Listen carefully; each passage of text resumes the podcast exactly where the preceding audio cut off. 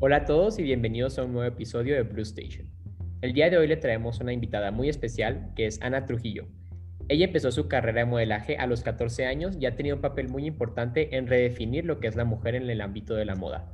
Vamos contigo, Ana. Muchas gracias, Pablo, por invitarme. Bueno, pues muchísimas gracias Pablo por haberme invitado a esto. La verdad es que está muy padre que pues puedo hablar de mi experiencia dentro de la moda porque realmente en el siglo XXI y ni siquiera hablando de los principios, ¿no? En los últimos años esta idea de lo que es la moda se ha estado redefiniendo completamente, no solamente en cómo se ve la mujer perfecta, entre comillas, sino también la parte de qué es la ropa, qué es una tendencia, qué es un estilo, todas esas cosas hemos estado dándole pues completamente nuevo y me emociona mucho poder platicar un poquito de eso aquí. Bueno, pues muchísimas gracias Ana por estar aquí con nosotros y ahorita les vamos a dar, hablar más que de la moda, de su lado oscuro y lo que es el fast fashion.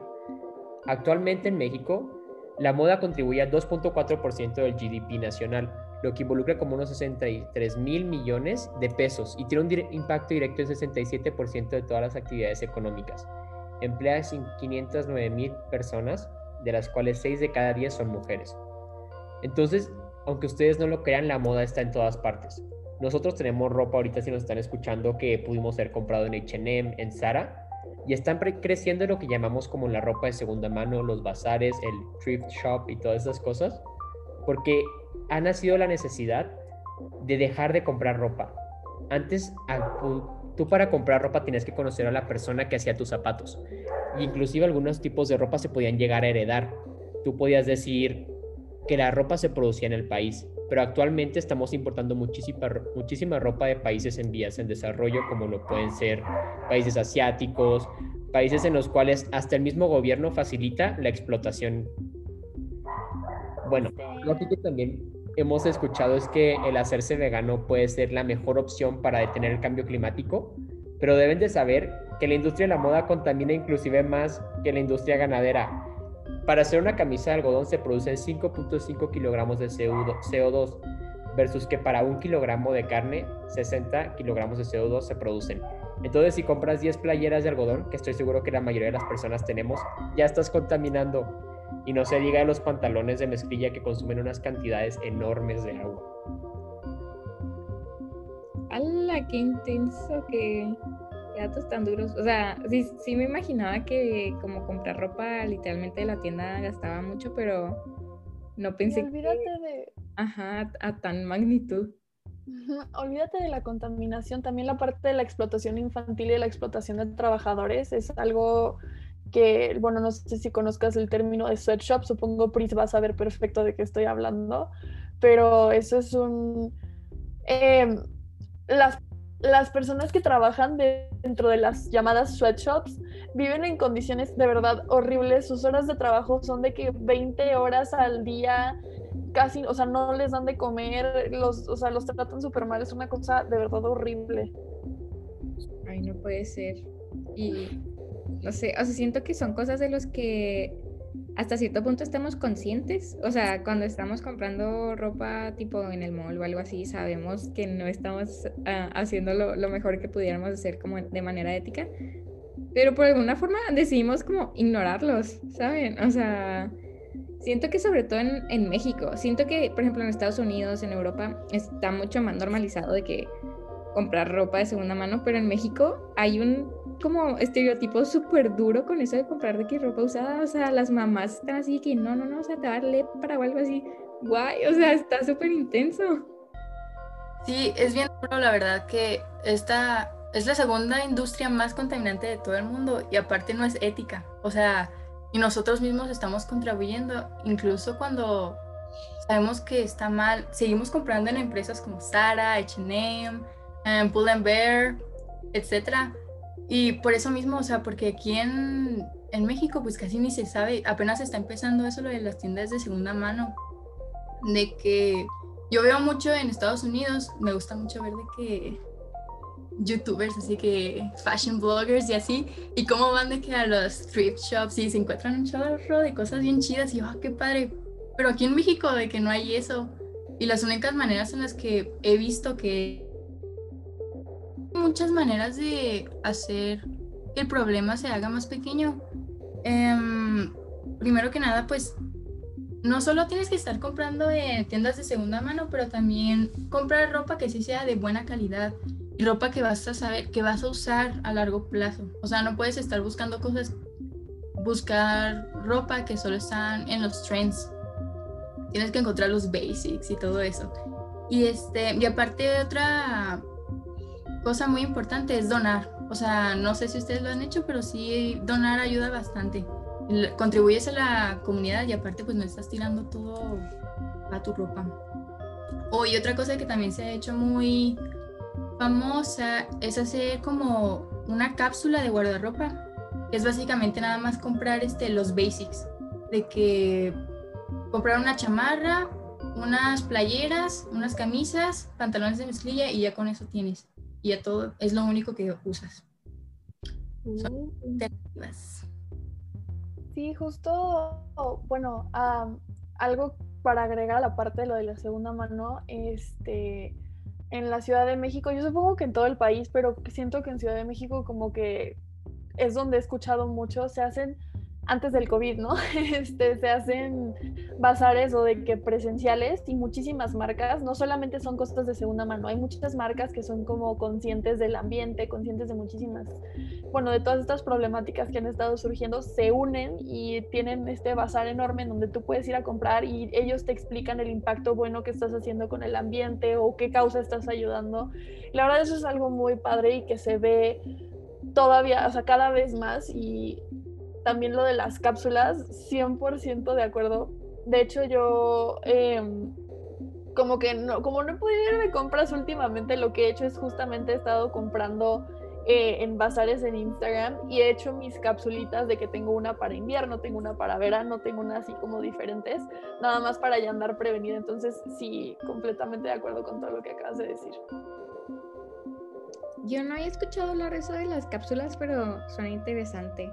Algo que, yo hacía, eh, bueno, que empecé a hacer desde hace ya un, poco de tiempo, es de que comprar, o sea, como que enfocarme en una gama de colores y, comprar como cosas nada más de esos colores, pero como dice Pris, así como básicas, a manera en la que literal, o sea, no, no tengo que esforzarme en cómo combinarlas ni nada, o sea, de que literal lo que agarre va a combinar y lo puedo usar varias veces porque es básico y y así. Y creo que sí funciona mucho a, que ya no tienes la necesidad o el ansia de comprar una blusa que combine con tal pantalón o de que un pantalón de tal color o un vestido para la ocasión o así. Siento que eso también ayuda mucho, este, tanto para mujeres como para hombres, hablando de como el sentido binario de la moda. Creo que Pablo quería decir algo. Estoy totalmente de acuerdo con todo eso, pero no, no quiero que nuestras personas que nos están escuchando piensen que básico es malo, porque muchas veces pensamos de que ah, es básico, que todo mundo lo trae, pero estamos hablando de algo básico que puedes usar literalmente con todo, como lo es una playera blanca. O sea, una playera blanca, todo mundo la puede usar, no sé. Por ejemplo, yo me acuerdo que yo puedo usarla hasta para dormir, y luego después la puedo usar con una chamarra de mezclilla arriba, y luego la puedo usar con un pantalón negro, y luego la puedo usar abajo de una camisa abajo de una chaqueta y siempre va a ser un must en todo guardarropa. Entonces, creo que también es identificar como pues lo que estás usando. Y ahorita que estamos en, acabamos de pasar Halloween, eh, el disfrazarse conscientemente es algo que he escuchado y es el escuchar que no tienes que comprar, por ejemplo, muchísima ropa, ropa que no vas a usar para un disfraz, sino como buscar lo que tienes en casa para disfrazarte con ello porque al momento de, tenemos tanta ropa disponible y a tan bajo precio que decimos que lo más fácil es comprar un vestido así muy triste para parecer, no sé, algo de, del, otro, del otro lado de, los muertos, pero no estás pensando en todo el agua que consumió hacer ese vestido cuando simplemente te puedes disfrazar en tu casa, no sé, con un vestido de tu mamá o de tu abuelita que va a ser pues igual de padre y hasta tiene la historia de, de que, ah, es de mi mamá o así. Claro, o sea, hablando de eso, justo eh, con esto de los básicos, sí, como decía Pablo, no es nada malo. El básico no se refiere a. Es que hay que definir estilo, hay que definir moda y hay que definir una tendencia, ¿no? O sea, estilo es propio, es tuyo, ¿qué es lo que hace? Pues te hace ser tú, ¿no? O sea, mucho lo que se hace ahora es que, pues la ropa expresa tu personalidad, expresa quién eres y es una diferencia, una tendencia. La tendencia es que es lo que está de moda ahorita. Ah, pues lo de usar estos lentes así como de colores que tienen hasta como unas cadenitas colgando, cosas así. O sea, eso es una tendencia y si la quieres hacer parte de tu estilo, pues adelante, ¿no? Y la parte de, de que sea algo básico no es otra vez no es la tendencia básica, sino es prendas como lo de la playera blanca, tener unos jeans, tener un abrigo largo, tener un saco y ya con, y no sé, uno, una falda, ¿no? Y ya con esas, literalmente esas cinco prendas que acabo de decir, puedes armar un montón de outfits que te van a hacer tú, tú, ¿no? Y también la parte que habían dicho de, de comprar cosas como del mismo color y así, eso está increíble porque ya tienes como tu tu gama definida, todo te combina, pero la neta aquí sí tengo que diferir un poquito. Tener esas piezas que les llaman statement pieces es como súper, súper importante. O sea, sí puedes tener todo de colores neutros, colores básicos, pero la parte de, no sé, tener esa playera que sabes que cuando te la pones va a ser como de wow, o sea, esto es como que le va a dar ese extra a un outfit, la verdad es, es algo que es muy importante tener dentro de un closet. Y lo ligándolo a la parte de lo del segunda mano, de compras conscientes, muchas marcas justamente de segunda mano, de, o sea, esto es del thrift shopping, ahí es donde encuentras las statement pieces. Entonces, como que conviene de los dos lados. Yo también opino lo mismo que tú. La verdad es que a mí no me gusta mucho seguir los trends, porque aparte, si se fijan, las marcas como Zara o H&M hacen su ropa, o sea, fabrican su ropa en torno a estas tendencias. Por eso la gente va a comprar ahí para poder estar de moda. Pero a mí, como dicen, me gusta estar de basic, o sea, nada más una playera blanca, una playera negra, unos jeans, eh, probablemente un saco y una statement piece, una chamarra de mezclilla, en serio puede ser de que la diferencia. Y si escoges una chamarra de mezclilla que si es de buena calidad, que sabes que la vas a seguir usando por mucho tiempo, pues está súper padre. Las chamarras de mezclilla nunca van a pasar de moda, esas siempre van a estar ahí. Entonces, bueno, eso es lo que yo opino. Sí. Eh, justo con esto de en la parte de tener ropa, o sea, es calidad a cantidad. Porque, bueno, la industria de fast fashion, justamente, no sé si para dar un poquito de contexto, una marca de ropa realmente hace dos temporadas, que es primavera-verano e invierno-otoño. Lo que hace fast fashion es sacar seis o siete temporadas cada año. Entonces, haciendo el cálculo con los datos que decía Pablo antes, imagínense lo de los 5 kilos de CO2 que se producen por una playera y ahora con seis temporadas. Y normalmente temporadas tienen 20 o 30 piezas. Y luego todavía como son este, cosas que hacen, o sea, muchísima ropa, no, pues peor.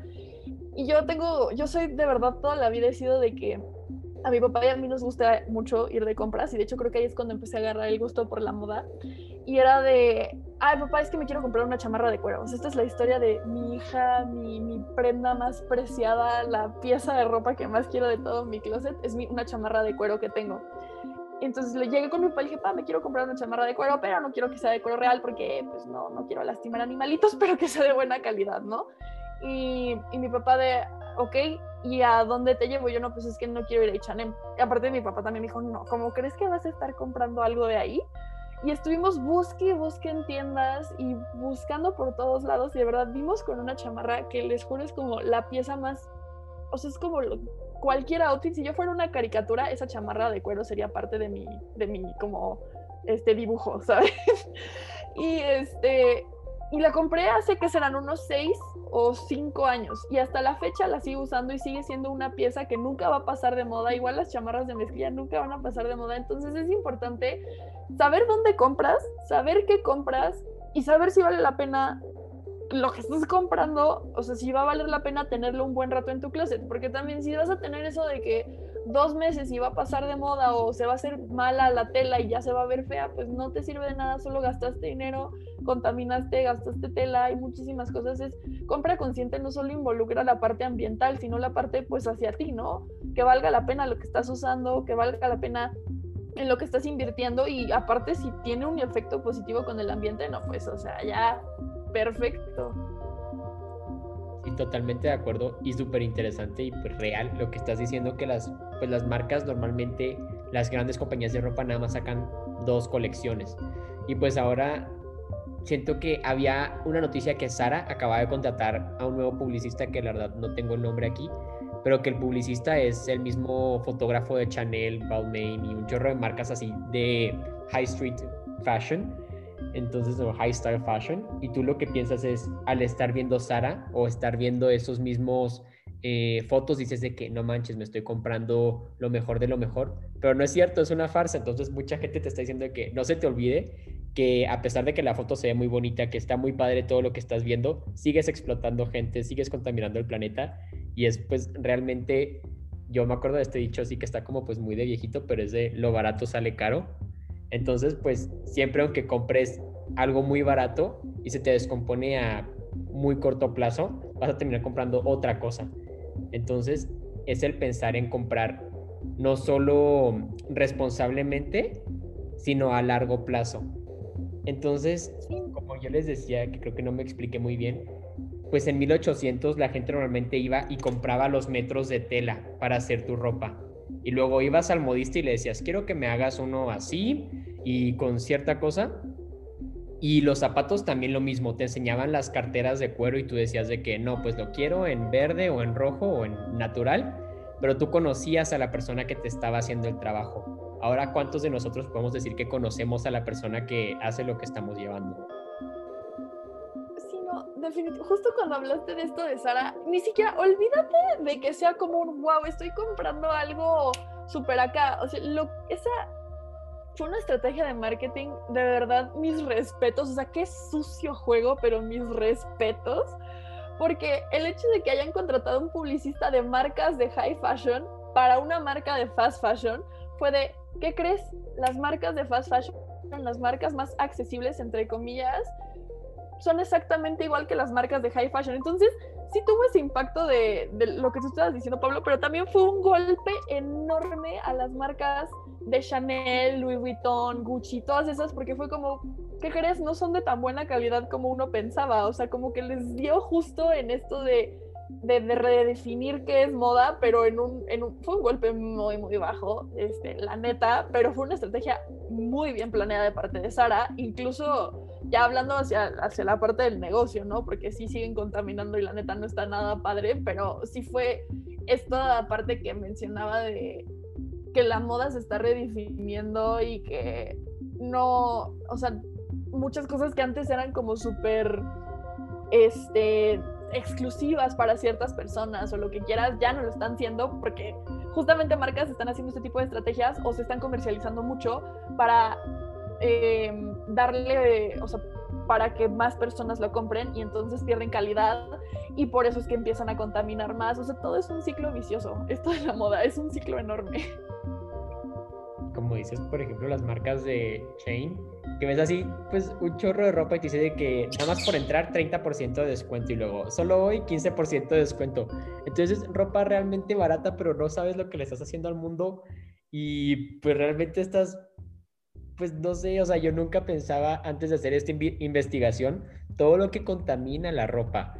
Y luego, pues algo muy importante que les quería dejar es que traten de encontrar un estilo, como les dice Annie, o un tipo de aesthetic que sea el tuyo. O sea, por ejemplo, a mí siempre me ha gustado mucho el vestirse formalmente, pero a mi edad, o sea, yo quiero considerar que estoy joven, pero me encanta todo lo que son los abrigos, los pantalones a cuadros, eh, el usar zapatitos así como pues de piel, porque aparte eso siempre casi traen como taconcito, entonces me veo un poquito más alto, pero esa es otra historia.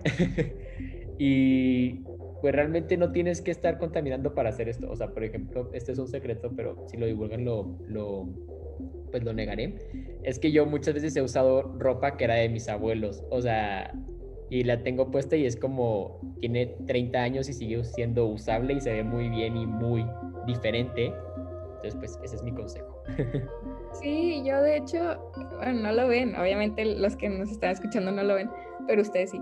el suéter que estoy usando ahorita era de... ¿De quién era? ¿De mi tío?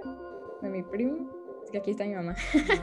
este, creo que era como de mi tío, de mi primo o algo así. Y lo encontré así que súper abandonado en la casa de mis tíos y me enamoré. Y neta lo he usado desde que lo conseguí. Me queda súper grande, pero lo uso de pijama, lo uso para clases y todo. O sea, literalmente no, no necesitamos como estar compre y compre y compre cosas porque de todas formas ni siquiera las vamos a usar que por más que nos gusten, o sea, si tenemos tanta ropa, por más que nos guste toda la ropa, pues no te la vas a poner toda en un día ni en una semana. Entonces como que eh, son cosas que tenemos que reflexionar y, y sobre todo creo que, eh, como le hemos estado diciendo en los episodios pasados, creo que estas generaciones, eh, la generación Z, este, la generación de harina, este, son las que tienen como que el poder, o sea, son las que están tomando el control de, de darle más atención a los bazares tanto de Instagram ya, o sea, ya los bazares de Instagram es un gran paso, antes solo habían de que el tianguis o así, de que en México, ¿saben? O sea, ya los bazares de Instagram ya le dieron una gran oportunidad a la ropa de segunda mano.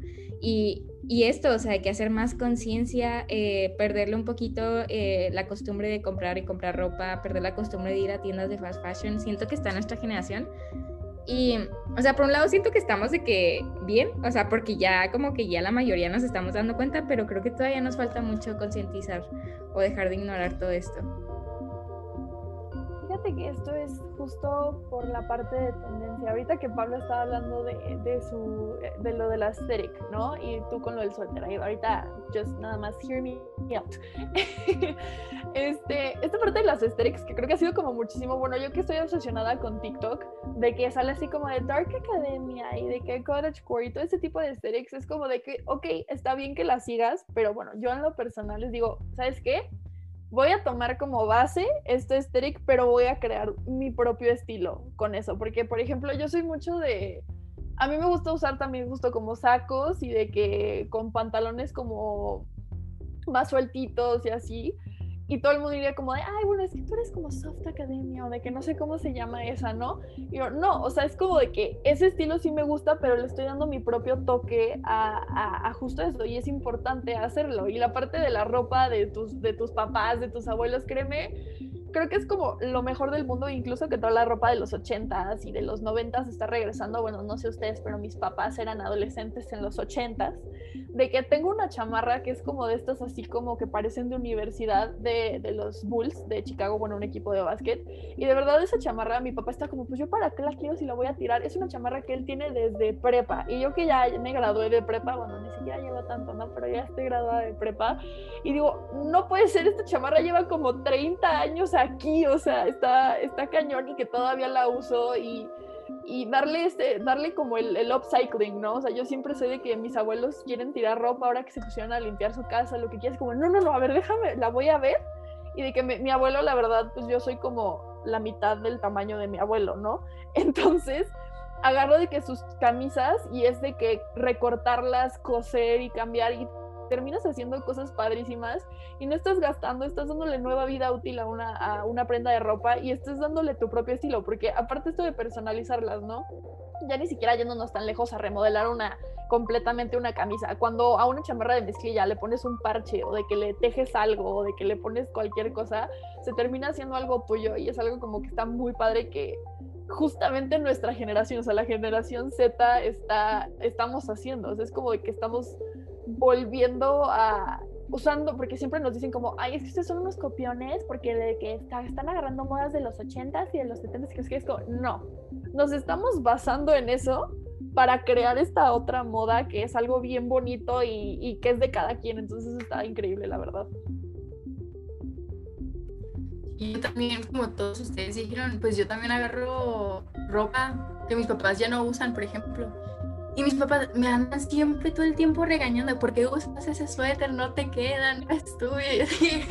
Pues sí, pero a mí me gusta cómo me queda. Y este, y pues sobre los aesthetic y de los estilos y así, como dices, es sobre crear tu propio estilo tu, y darle tu toque.